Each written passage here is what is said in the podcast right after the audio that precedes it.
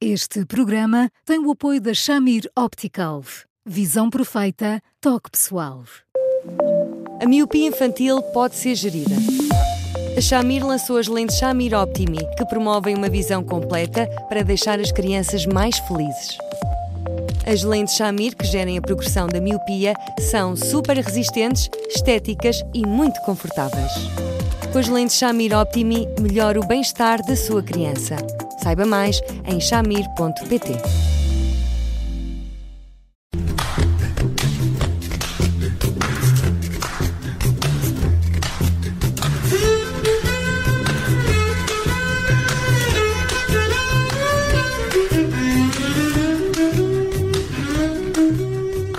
Bem-vindos a mais um Porque Sim Não é Resposta com o psicólogo Eduardo Sá.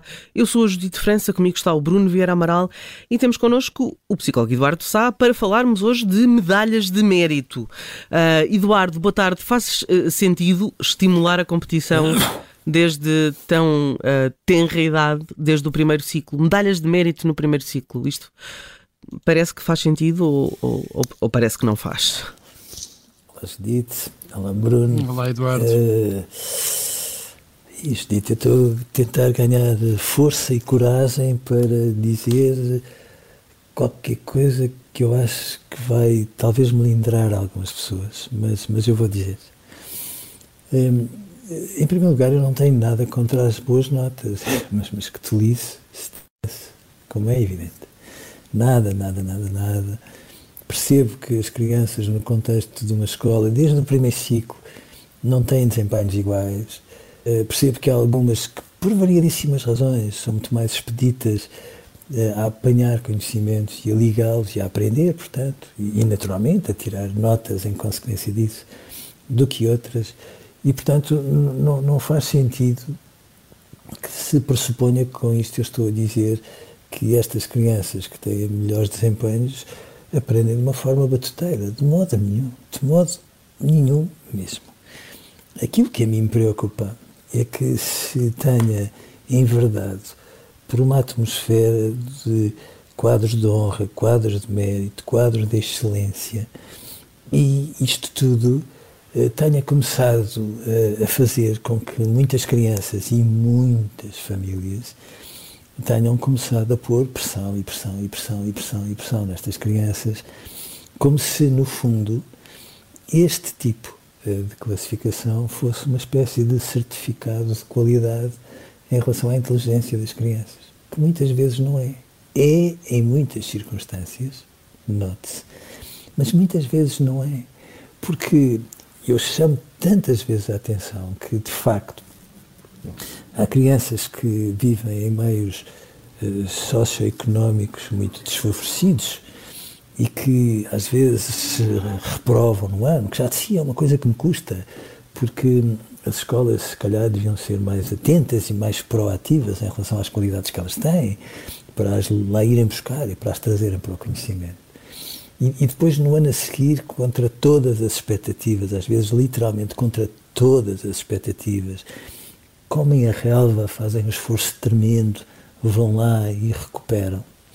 Às vezes as escolas que em algumas circunstâncias trabalham para que estas crianças recuperem, mas que em muitas outras circunstâncias não trabalham, assumem isto como uma responsabilidade sua, quando em muitas circunstâncias não é.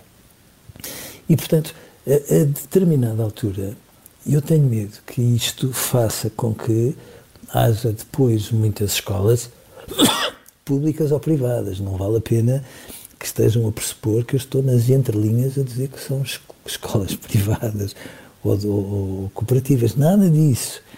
Que andem ali a pôr pó de arroz nas notas e, e depois uh, criem toda uma atmosfera que faça com que estas crianças andem por ali adiante. E eu não me canso de chamar a atenção. Eu já perdi a conta aos miúdos que vão por ali adiante.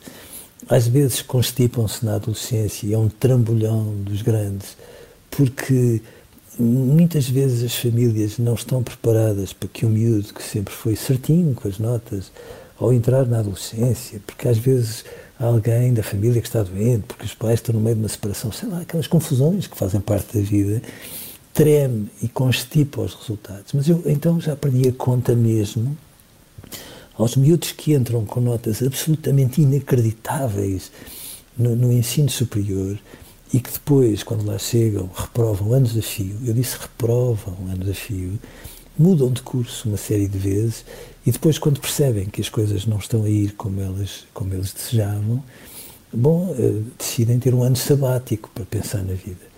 E, e, e, somos nós que estamos a criar isto. Ou seja, quando, vamos já calar, mas quando nós chegamos àquelas notas que são inacreditáveis, com que se entra hoje na, na universidade, ao pé das quais nós seríamos, enfim, ajeitadinhos, mas coitadinhos, se nós comparássemos as nossas médias com as deles. Bom, e, e quando nós lá chegamos, parecemos estar a criar uma ideia de que a escola produz crianças sobredotadas, gênios, uh, bom, a uma velocidade estonteante, todos os dias mais não sei quantos, todos os anos mais uma porção deles.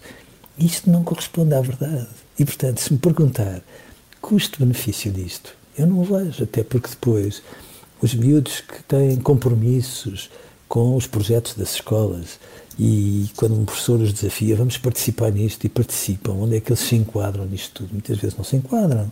Os miúdos que são solidários em relação, uns em relação aos outros, onde é que cabem nisto? Às vezes não cabem, etc, etc, etc. E nós estamos a dizer assim, pronto, o que é importante é que tenham muito boas notas, que estejam sempre a destacar-se pelas notas que têm, uh, e nem sempre, eu sublinho isto, nem sempre as notas correspondem à qualidade da aprendizagem.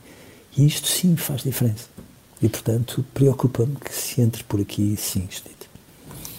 Então não devem uh, as notas uh, incluir essas vertentes que por vezes uh, são mais dificilmente quantificáveis, em vez de, de, de, eliminarmos, porque senão podemos pôr a hipótese não só de, de tirar, retirar os quadros de mérito, mas então as notas. Deviam, deviam, mas é que deviam. E no sistema anglo-saxónico, muitas vezes este tipo de coisas são uh, objeto de ponderação. E muito bem, porque no fundo se tem uma noção muito mais enquadrada, muito mais englobante, de que no fundo há um conjunto de vertentes que são tão importantes para o desenvolvimento futuro que nos centrarmos sobretudo nas notas que tiveram a portuguesa, a matemática, as ciências, a física, a química, ou seja o que for, é, é um afunilar escorregadio que faz com que eles criem a ideia de uma genialidade que não têm, comigo sempre a dizer assim, cuidado, porque os nossos filhos muitas vezes são muito melhores do que aquilo que imaginam, mas não são tão bons como às vezes este tipo de classificações lhes dão a ilusão de ser. Neste caso, uh, este tipo de Bem, por um lado temos essa, essa questão eh, muito pouco igualitária também, não é? Muito pouco paritária, uh, mas por outra há aqui uma espécie de um objetivo que passa a ser não o objetivo de aprender, pelo prazer de aprender, e naquela Sim. idade o aprender pelo prazer de aprender é, é fundamental, mas porque há uma cenoura na ponta uh, daquele pau, não é? Vai-se a correr atrás dessa cenoura. Sim, muitas vezes é verdade. Muitas vezes é verdade e a maneira como, a determinada altura, à medida que, que, nós saímos do primeiro ciclo e vamos para o segundo e para o terceiro e para o secundário, este tipo de coisas assume proporções tremendas, porque em muitas circunstâncias nós temos crianças que, para além da escola, têm equipas de explicadores a trabalhar para elas. E se me disser assim, tem alguma coisa contra as explicações? Não, por favor, porque é que havia de ter? Aquilo que eu pergunto é, é só isto. Porque é que, nomeadamente, em relação à matemática e à físico-química do secundário, bom, a esmagadora dos, a maioria dos miúdos precisa de andar em explicações, porque senão não consegue atingir determinados objetivos. A escola está a funcionar dando-lhes os recursos indispensáveis para que eles aprendam ou não. E parece-me que a resposta, enfim, séria, digo eu, é não, não está. E não vale a pena os professores dizerem, mas eu tenho não sei quantos alunos é verdade que os professores não são os primeiros responsáveis. São eles próprios, muitas vezes, vítimas. Mas o sistema cria toda esta engrenagem e depois, chegados à hora, adeus. Até por isto, se me permitem só chamar a atenção, a maneira como se constroem eh, turmas em Portugal muitas vezes é batuteira. Mas, mas que diabo, porque é que na turma A aparecem invariavelmente mais apelidos com pedigree do que na turma B, na C ou na D. Porquê é que em relação a algumas Nunca percebi, sempre achei que eram. É que coincidência, era, não é? Tiravam É ao como- ar sim, e de repente toda a gente que tem três nomes ia para Sim. uma. é como o preço da gasolina em relação às várias Exato, operadoras. é É, é só coincidência. Isso, isso não, não- não é- nem acontece só na- na- nas turmas, acontece desde logo nas escolas. não é? Há escolas que fazem já essa seleção. Mas aí muitas vezes a seleção artificial. é geográfica, não é? Sim, Esquisito, Bruno. Sim. Mas às vezes. geográfica, social, económica. Certo, mas porque é geográfica, é social e económica. Agora, dentro da própria escola, dentro da diversidade da escola, os filhos dos professores, dos doutores, dos vão para um lado e os outros vão para o outro. Mais dito, a maneira como se escolhem os professores para a turma A, para a turma B ou para a turma C não é a mesma. Mais, eh, criou-se a ideia, com o patrocínio de muitas pessoas muito significativas na sociedade portuguesa, que os bons alunos devem estar todos muito juntinhos para se puxarem uns aos outros e aqueles que, no fundo, são crianças aparentemente mais problemáticas, porque não têm cinco a tudo, porventura, estão todas juntas noutra turma, aos quais se atribuem professores menos diferenciados, professores no início de carreira e outros tipos de coisas. E, portanto, eu acho engraçadíssimo que a seguir nós apresentemos estes quadros todos e, eh, bom, eh, se estivéssemos a falar de qualquer coisa tão aleatória que, que não é verdade, que não é verdade e que não é, de facto, um exemplo adequado para aquilo que nós queremos para os nossos filhos. E, portanto, se não é, não é demais nunca chamarmos a atenção disto, por mais que haja alguns pais que nos digam, e então, digam lá o que é que acham. E pronto, e nós dissemos. Só mesmo para terminar, temos também chegar ah, ah, perto do fim. Há uma idade em que as crianças vão perceber o alcance desta questão das medalhas de mérito. Oh, claro.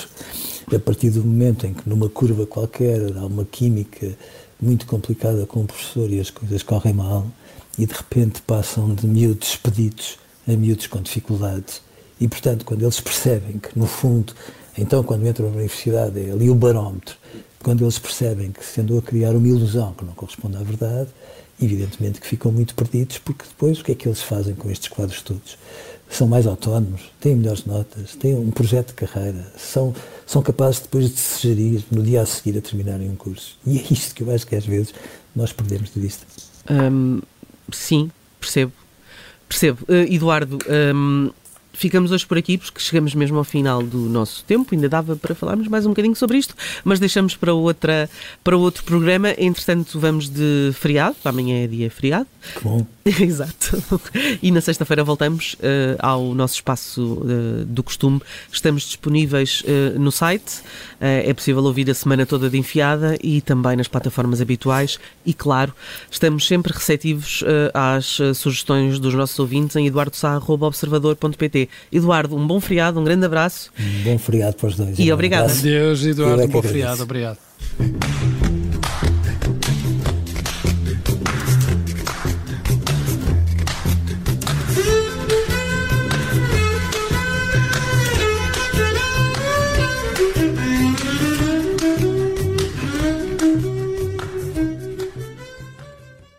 Rádio. Este programa tem o apoio da Shamir Optical. Visão perfeita, toque pessoal.